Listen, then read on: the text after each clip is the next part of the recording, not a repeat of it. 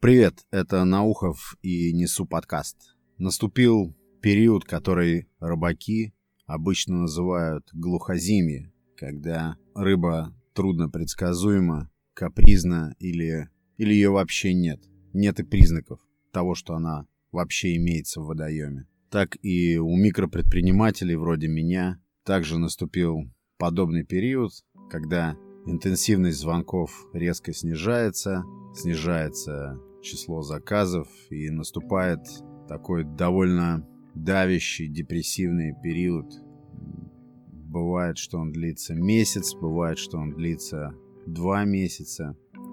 Январь сам по себе месяц коматозный, а февраль, он вообще традиционно всегда был кризисным и самым скупым на обороты, на заказы и прочее. Но это тоже жизнь, это начало года, начало начал, время надежд, время замыслов, время придумывания схем реализации замыслов. И как-то проводить это время все равно нужно, несмотря на падение экономической и какой-либо другой активности. Это стандартная схема, когда включается микрофон для записи подкаста и обязательно в радиусе 10-15 метров начинается чья-то активная бурная деятельность. Где-то начинает вдруг звенеть болгарка или кто-то начинает менять колодки, которые закисли в суппорте которые нужно выбивать оттуда долотом. Сейчас вроде удалось найти спокойное местечко, чтобы сделать это дело. И вот когда еще как не сейчас, не в этот депрессивный период, когда, по крайней мере, на этот момент в моем регионе зима совсем не удалась, зима бесснежная, без солнца, без криков детворы на ледяных горках. Когда еще, как не сейчас, почитать классику? А именно, сегодня я хочу поговорить о небольшой истории нашего классика драматургии, врача Антона Павловича Чехова. История эта называется «Палата номер 6». Я не знаю почему, но подмечал как-то, что людей, ну, так называемых нормальных людей, всегда почему-то интересовали люди с диагнозами или вообще какие-то странные люди, откровенно сумасшедшие люди или просто проявляющие какие-то признаки сумасшествия. И у многих людей наблюдается такой нескрываемый интерес к подобным людям. Те, кто интересовался и слушал самый первый эпизод в этом подкасте, смог увидеть, что эти явления в человеческом обществе интересуют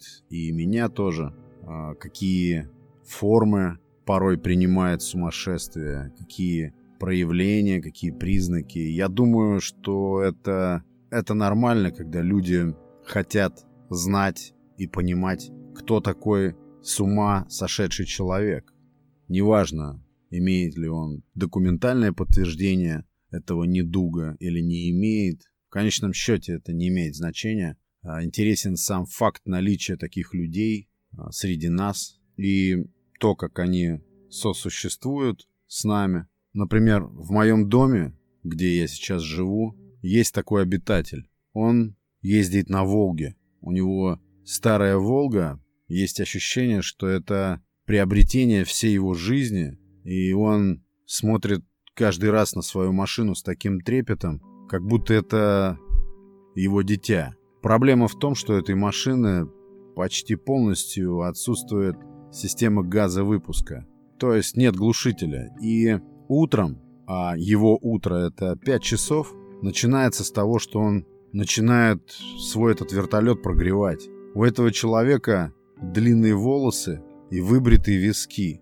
Он ходит в свободных штанах, как будто бы пижамных. И каждый раз, когда он запускает двигатель своей машины, он прикуривает сигарету, отходит в сторону и начинает наблюдать за своей машиной, как за ребенком смотрит мамаша на детской площадке. С восхищением, с любованием. И он совершенно не обращает внимания на то, что он рокотом своего двигателя пробуждает весь дом. Это его совершенно не тяготит, не заботит. И вот не знаешь, как в этой ситуации поступить. Потому что когда наблюдаешь за ним, то понимаешь, что он гордится своей машиной, и в его системе измерения не происходит ничего чрезвычайного. По крайней мере, об этом говорит его спокойное поведение. И как раз в первом эпизоде своего подкаста я а, уделяю некоторое внимание а, нескольким персонажам, которые, с моей точки зрения, имеют явно какие-то умственные отклонения. Ну, по крайней мере, об этом говорят их действия и поведение, какие-то внешние признаки, очевидные для любого человека. Хотя степень сумасшествия, наверное, вещь сугубо субъективная, и то, что является нормальным для одного человека, а, совершенно неприемлемо для другого. И в самом деле черт его знает, как можно подвергнуть какой-то более-менее объективной оценке такие проявления. Но есть врачи, есть практика, есть диагнозы, есть причины, есть последствия, есть душевно больные, которые откровенно создают угрозу жизни, угрозу нормальному существованию общества. И когда такие люди находятся не в специальных местах, это довольно опасное и непредсказуемое явление. Я помню, в школьные годы у нас был такой мальчик. Все вокруг говорили, что у него есть какой-то билет. Этот билет якобы давал ему право совершать любые поступки, какие там сгенерирует его больной мозг. И, честно говоря, народ побаивался его, потому что такой карт-бланш имел только он. То ли это был слух, то ли действительно он имел какой-то диагноз и соответствующий какой-то документ, или взрослые ему сумели внушить, или врач, что, э, дескать, ты слегка нездоров, но к поступкам, которые ты э, так или иначе можешь совершать в школе или во дворе, э, окружающие должны относиться снисходительно, с пониманием. В конечном итоге, по-моему, этот персонаж совершил какое-то жуткое насилие. По-моему, он то ли повесил какую-то девочку из своего класса на перегородке ворот гаража, то ли нечто подобное. Но, насколько я помню, он действительно был безумец, и это читалось во внешнем виде довольно легко. Я думаю, каждый из нас, оглядевшись, может отыскать в своем окружении или в своем жилище или в трудовом коллективе или в вагоне метро или электрички или в салоне автобуса подобное существо, которое вызывает тревогу и взаимодействие с которым вызывает как минимум дискомфорт или даже боязнь. И это реалии это данность, с которой приходится повседневно иметь дело. Палата номер 6 или палата номер 6, как а, произносили название этой истории современники Чехова и, собственно, самой истории, как мне показалось, не решает или не ставит задачу решить что-то в плане смешения в обществе людей так называемых а, уравновешенных и разумных с людьми, которые оказались уже за гранью рассудка, которые утратили этот самый рассудок. И, как сам я оценил, а, это произведение просто некая иллюстрация, психологическая иллюстрация положения дел в психиатрии, в медицине вообще и в обществе и того времени, и нашего вообще. Первый раз я читал «Палату номер 6» лет пять назад и читал не особо внимательно, читал просто ради развлечения, как читаешь какие-то новостные сводки. И плюс я почему-то находил увлекательным а, раньше выпивать во время чтения, то есть приводить а, состояние мозга к такому, когда ты не понимаешь что ты читаешь, зачем ты читаешь, но при этом процесс течет, и а, мысли, которые выражает автор, или события, которые описываются, произведений, они просто смешиваются с твоими бытовыми мыслями. Э, Все это замешано на вот этом алкогольном релаксе, и ты просто кайфуешь от того, что ты перебираешь эти строки одну за другой и ощущаешь при этом свою приверженность к какому-то серьезному классическому литературному произведению. То есть ты не смотришь фильм, ты именно сидишь за книгой и постепенно глохнешь от градусов, но при этом восприятие, как ни странно, заостряется, и какие-то вещи, э, что называется, заходят легче э, и отпечатываются в памяти резче. Вот такое увлечение я имел в те годы, но меня напряг тот момент, что когда я вдруг решил освежить в своей памяти, что же там происходило, что это за событие, что вообще за палата, и все, что я мог вспомнить, это то, что одним из обитателей палаты номер 6 был э, жидок Моисейка, который свихнулся на почве того, что сгорела его э, шляпная лавка в этом захолустном городишке, который находится в 200 километрах от ближайшей железной дороги. И мне показалось это недостаточным. То есть произведение значимое, автор уважаемый, но я совершенно не могу ничего собрать в памяти по поводу этого произведения и совершенно не помню о чем там. И я решил перечитать его уже более вдумчиво, более трезво, попробовать каковы будут э, ощущения, впечатления у меня от палаты номер 6 э, в эти дни. Это абсолютно депрессивное произведение, изобличающее положение не только э, в психиатрических больницах э, нашей страны, но и положение дел в медицине вообще.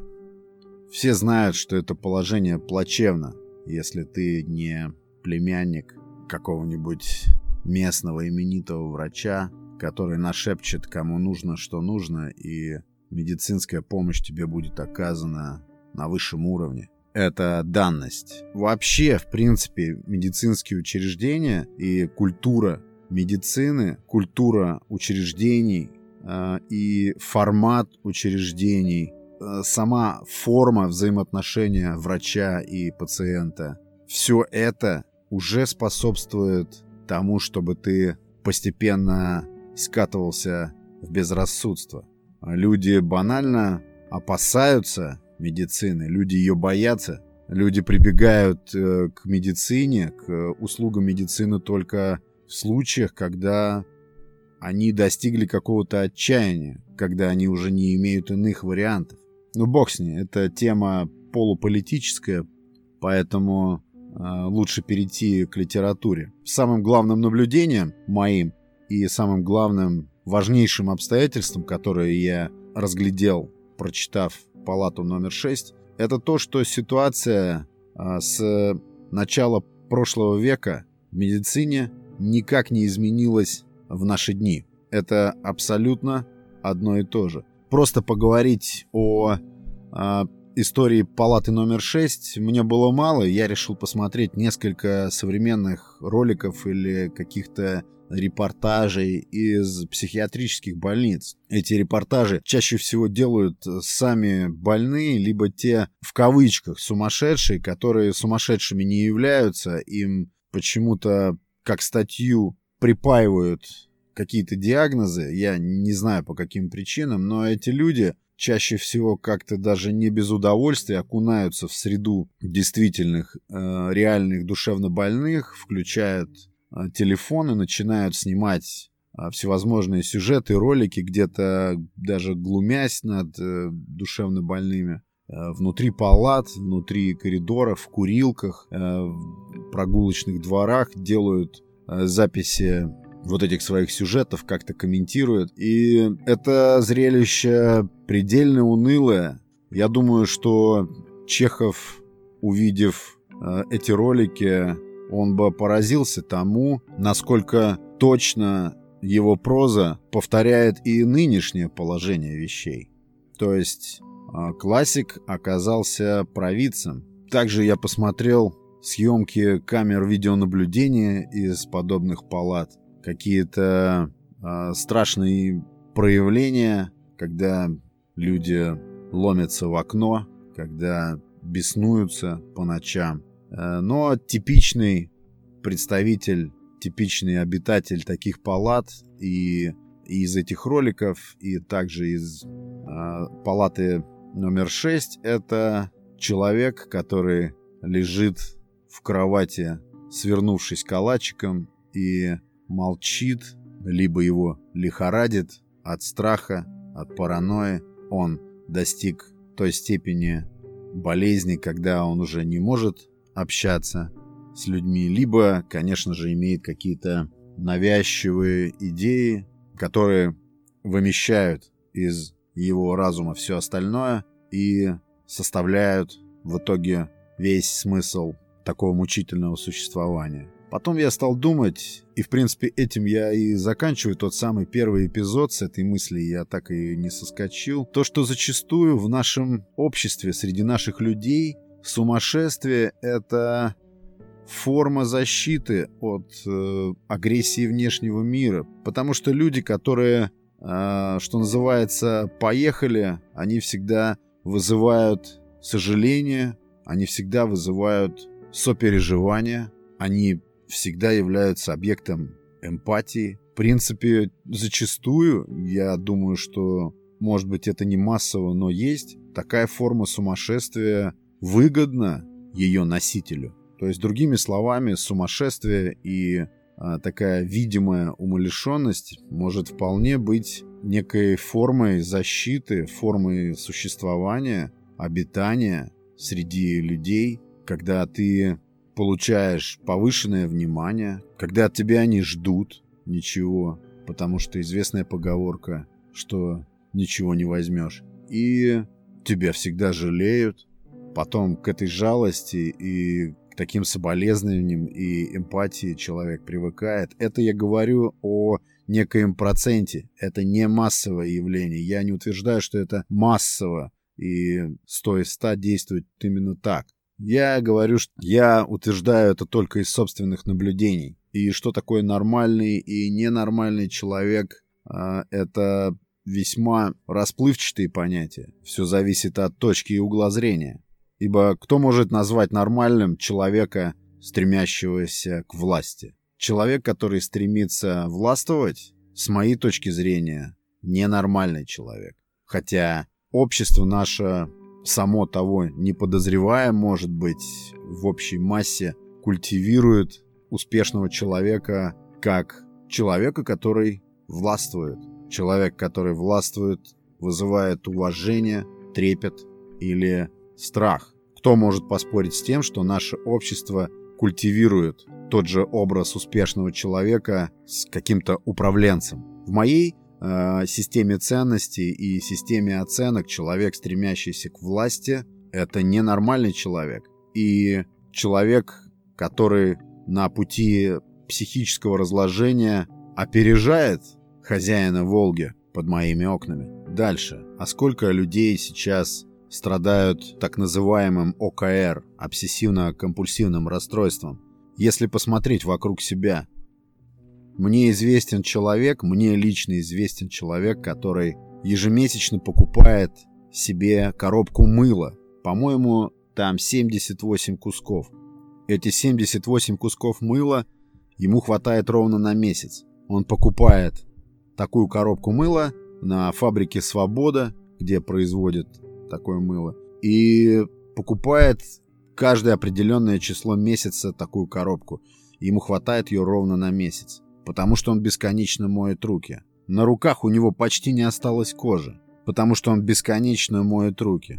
Я спросил у него, сколько же раз ты делаешь это в день? Пять, семь, десять? Он усмехнулся над этим, потому что он моет руки примерно 30-40 раз в день.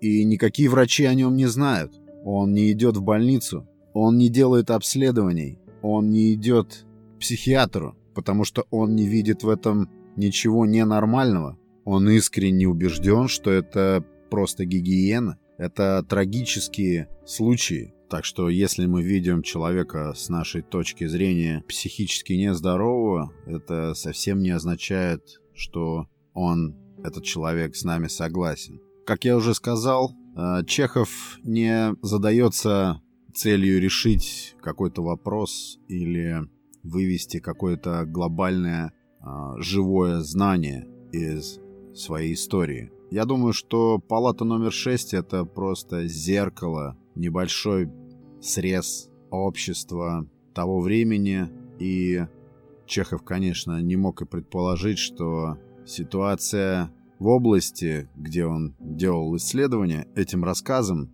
сохранится и до наших дней, спустя больше чем сто лет. Что больной — это человек, который, скорее всего, уже никому не нужен. Что если человек начинает страдать или в нем начинает прогрессировать какой-то душевный недуг, то нормальное общество начинает постепенно от него отворачиваться, и все, чем оно озабочено, это изолировать от себя таких людей. Центральный персонаж, если там вообще можно назвать кого-то центральным персонажем, это главврач самой больницы, в которой располагается этот флигель э, с этой знаменитой палатой номер 6. Фамилия этого персонажа Рагин. Имени его можно и не запоминать и не помнить. Фамилия такая, что поисковик даже не выдает никого, как будто Рагиных сейчас даже не существует. Может быть, даже не существовало. Но почему-то мне показалось, что Чехов не мог просто так человека назвать Рагин, применить какое-то рандомно пришедшее ему на ум слово. И поскольку сейчас я активно изучаю английский язык, я услышал в слове Рагин rag, то есть тряпка. Как-то это довольно логично стало объяснять эту фамилию, потому что русский разговорный быт и наша речь очень точно определяет, кто такой человек-тряпка. Это бесхарактерное, бесхребетное существо, которое мягкое в самом худшем понимании этого слова. Таковым, в общем-то, этот Рагин и является. И нам некому там сочувствовать в этой э, палате номер 6. Вообще во всей истории лично я не смог зацепиться ни за одного персонажа, которого бы я мог каким-то образом ассоциировать с собой и начать вдруг ему сопереживать. Разве что, может быть, тот самый персонаж, который оказался в палате номер 6 под гнетом трагических обстоятельств. Человек э, умный, академически умный, но не сумевший никак вписаться в контекст этого мрачного провинциального городка со своим петербургским умом. И, наверное, он схлопотал вот это знаменитое горе от ума, когда ум предельно критический и глубокий, но отсутствие отклика в окружающем мире делает его болезнью. И тогда критичность этого мышления, склонность к анализу и склонность к различным исследованиям начинают постепенно делать из человека сумасшедшего, потому что в своем развитии он сильно отклонился от некоего усредненного показателя. Все для него покатилось вниз. Он приобрел ощущение того, что за ним следят, он не мог находиться нигде, даже дома, ему мерещились за окном какие-то тени, и в конце концов он просто не выдержал давления этой паранойи и был определен в палату номер 6. Симпатия и скорее даже жалость возникает разве что только вот к этому персонажу. Также Чехов умело и тонко рисует образ охранника того времени, который никак не изменился и в наши дни, Человек, который обременен небольшим перечнем несложных функций, как то велено и не велено. Охранника палаты номер 6 зовут Никита, который знает только два слова «положено» и «не положено». Ну, небольшая цитата. В хламе всегда с трубкой в зубах лежит сторож Никита. Старый, отставной солдат с порыжелыми нашивками. У него суровое, испитое лицо, нависшие брови, придающие лицу выражение степной овчарки, и красный нос. Он невысок ростом, на вид сухощав и жилист, но осанка у него внушительная и кулаки здоровенные. Принадлежит он к числу тех простодушных, положительных, исполнительных и тупых людей, которые больше всего на свете любят порядок и потому убеждены, что их надо бить. Он бьет, ну, соответственно, больных, по лицу, по груди, по спине, почем попало. И уверен, что без этого не было бы здесь порядка. Вот так точно разрисовывает нам типичного охранника Чехов. Стало холодно и очень хочется кофе. Желаю вам душевного здоровья, особенно в середине зимы, когда до весны еще довольно долго. Это был Наухов и Несу подкаст. Также просьба, если у вас возникли какие-то суждения или какие-то оценки, может быть, какие-то замечания или реакции другого какого-то плана, просьба выразить это в комментариях. А также буду благодарен, если вы окажетесь в числе подписавшихся на подкаст. Это поможет его продвижению. Огромное спасибо, что дослушали до конца. Следующий выпуск будет в субботу. Будет выпуск, посвященный э, моему 30-дневному челленджу без сахара. Я хотел рассказать об этом опыте, для меня очень интересным и важным, и, возможно, что-то интересным покажется и вам, а также полезным. Шестая палата, также, как мне показалось, и я думаю, это очевидно для всех, кто читал это произведение, о том, что врач довольно легко и незаметно может стать пациентом. И это билет в один конец. Обратной силы такой маневр уже не имеет. Это был Наухов и Несу подкаст.